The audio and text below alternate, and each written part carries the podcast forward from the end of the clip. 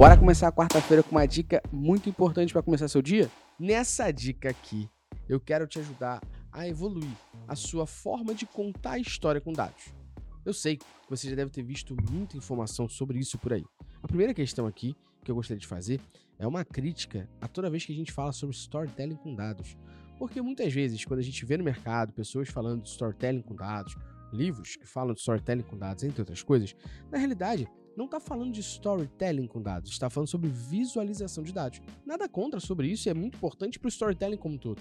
Mas um bom storytelling não se faz apenas com visualização, se faz também com técnicas de apresentação sobre aquilo que você está dizendo. Não adianta de nada seus gráficos serem muito fáceis de serem perceptíveis pelos outros e de fácil interpretação se você não está preparado para contar a história por trás desses dados. Então acredito que aqui, nessa dica, eu posso te ajudar um pouquinho sobre como você pode se preparar para contar a história com dados. Se você já deve ter visto algum filme da Pixar, eu, por exemplo, adoro a Pixar e amo o filme Up, aquele Up Altas Aventuras, do seu Frederiksen e do gordinho carteiro tampinha, você deve ter visto que várias vezes a Pixar ela tem uma história muito parecida para contar os seus filmes. Seja um Toy Story, seja um Up, como eu mencionei aqui, ou outros filmes. Quase sempre a história é muito parecida. Ela começa com a primeira parte, que é a apresentação. Aqui a gente apresenta, normalmente a Pixar, né? Ela apresenta os personagens, ela mostra para você como o personagem funciona e o que acontece com o personagem, até que ela mostra um acontecimento, algum fenômeno que gerou aquilo que você está apresentando. Então vamos, por exemplo, pensar no filme Up. Ele mostra a Ellie e o seu Frederiksen e mostra que existe um fenômeno que o seu Frederiksen, quando era pequenininho, conheceu a Ellie, eles se casaram, se apaixonaram até que infelizmente a Ellie veio a óbito. E esse foi um acontecimento no início do filme. Se você não viu, desculpa o spoiler, mas o filme é bem antigo, vai. Inclusive, se você não viu, diga pro final de semana.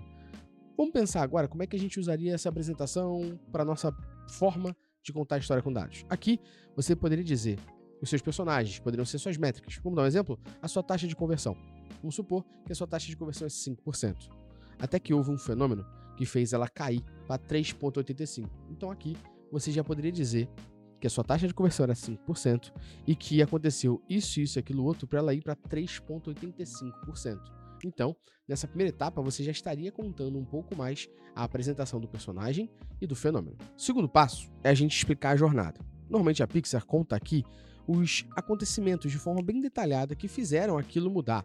Então, se você voltar ao filme Up aqui, você vai pegar que o seu Frederiksen, então, ele resolve, depois da Ellie não estar mais entre nós, ele resolve, por conta de uma obra em volta dele, por conta de pessoas querendo comprar a casa dele, papapá, ele resolve botar um monte de balão dentro da casa e fazer, então, uma aventura, participar de uma jornada, que é levar a casa para o paraíso das cachoeiras, que era o sonho da Ellie viajar para lá. Ele resolve fazer isso então. E essa jornada é muito bem detalhada, porque o carteiro tampinha, ele precisa ganhar a insígnia da bravura para poder ajudar talvez um velhinho em alguma condição. E ele acaba entrando no meio dessa aventura junto com o seu Frederiksen. E a jornada acontece deles chegarem no Paraíso das Cachoeiras, eles encontrarem a Ave, a Kevin. É toda uma jornada muito bem detalhada. Vamos então trazer de novo para o nosso lado. Você falou que a sua taxa de conversão foi de 5% para 3,85%. Nesse momento que você explicou isso daqui, você apresentou os personagens, que são suas métricas, você disse o acontecimento. Agora é importante você detalhar a jornada. Quais foram os fenômenos que fizeram a taxa de conversão cair para 3,85? Pessoal, nesse momento, você tem que detalhar e ser objetivo. Vou dar um exemplo aqui. Nós tivemos um aumento muito grande de sessões, vindo das origens influenciadores e das origens de e-mail marketing.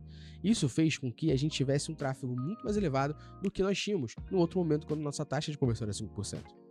Ao analisar esse tráfego e métricas qualitativas que ajudam a gente a entender se o tráfego de fato é um tráfego que faz sentido com o nosso negócio, a gente consegue perceber que as métricas, por exemplo, de sessão engajada e outras métricas como tempo de engajamento dessas sessões, especificamente de e-mail influenciadores, são muito menores em X% do que quando a gente tinha, em outro momento, menos tráfego. Logo, o que fez a nossa taxa de conversão cair para 3,85%, um dos fenômenos, foi o aumento de sessões que nós tivemos dessas origens.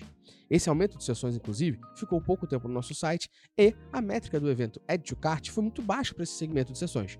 Se nós isolarmos esses dois segmentos aqui, que foram atípicos, comparado ao momento que nós tínhamos 5% de conversão, a gente pode entender que a nossa taxa de conversão ela não seria tão prejudicada. Ou seja, você detalhou muito bem a jornada do que aconteceu naquele fenômeno.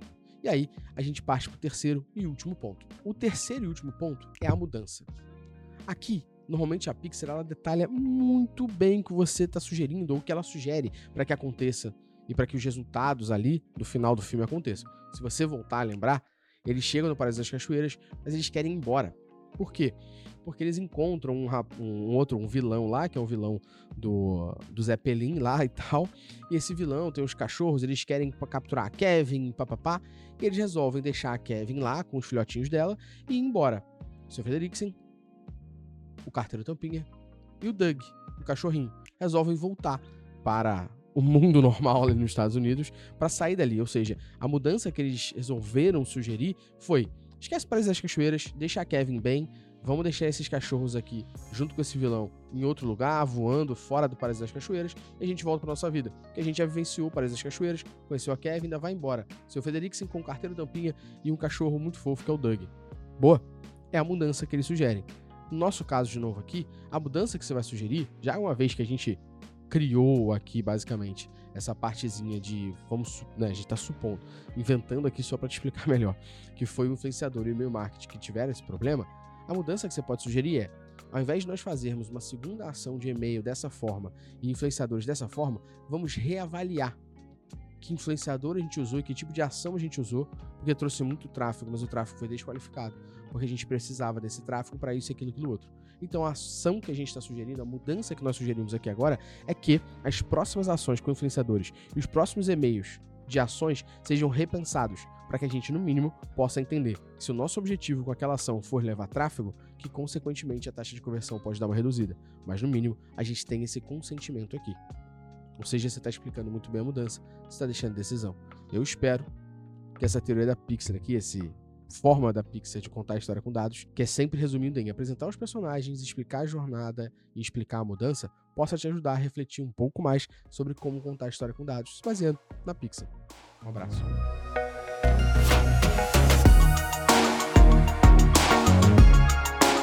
Se você gostou dessa dica, não esqueça de seguir o nosso podcast no Spotify, dar 5 estrelas e compartilhar com quem precisa ouvir sobre. O Dica de Analytics é um oferecimento da Métricas Was Prime, a maior plataforma sobre Digital Analytics da América Latina, com mais de 3 mil alunos e 400 horas de conteúdo. Corre aqui na descrição do podcast e venha aprender a tomar decisões com menos achismo e mais dados. Até a próxima.